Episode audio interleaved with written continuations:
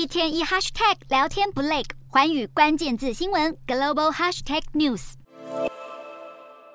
小小一根塑胶吸管虽然方便使用，但因为材质轻，容易随风飘送，最后排入大海，不但造成海洋生物误食，危害生态系。最震撼的莫过于海龟鼻孔插入塑胶吸管，导致呼吸系统受到损伤。为了拯救这些无辜的海洋生物，同时避免人体及环境面临潜在风险，近年来世界各国都祭出了以纸吸管替代塑胶吸管的措施。只是最新研究竟然认为，纸吸管恐怕也会对人体和环境带来危害。比利时研究人员以三十九个品牌的吸管进行测试，发现大多数的吸管都含有被称为多氟烷基的化学物质，其中又以纸和竹子制成的吸管中最为常见。见。更令人吃惊的是，多氟烷基被视为永久化学物质，因为它可以在环境中保留数千年，并且长时间残留人体中，造成甲状腺疾病、胆固醇升高、肝损伤以及癌症等健康问题。这份研究报告所测试的品牌当中，